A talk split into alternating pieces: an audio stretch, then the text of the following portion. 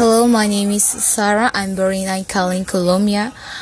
I treat in my um, two seats. I am 14 years old.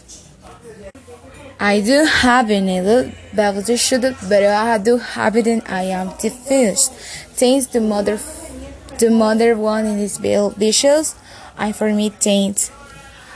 I learned from the her boot after the happy and very day I learned more.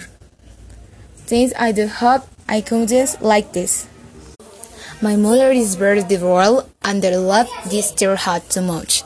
I find it at various trunks trying it but in I find it at same time and her hope is. Counting money and in very of Virgo tracer of Sauce's growth is love.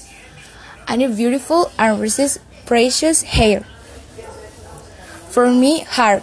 For me, she is beautiful, special. And when and if his she loses me, very perfect for me. Many teachers all hope what they will.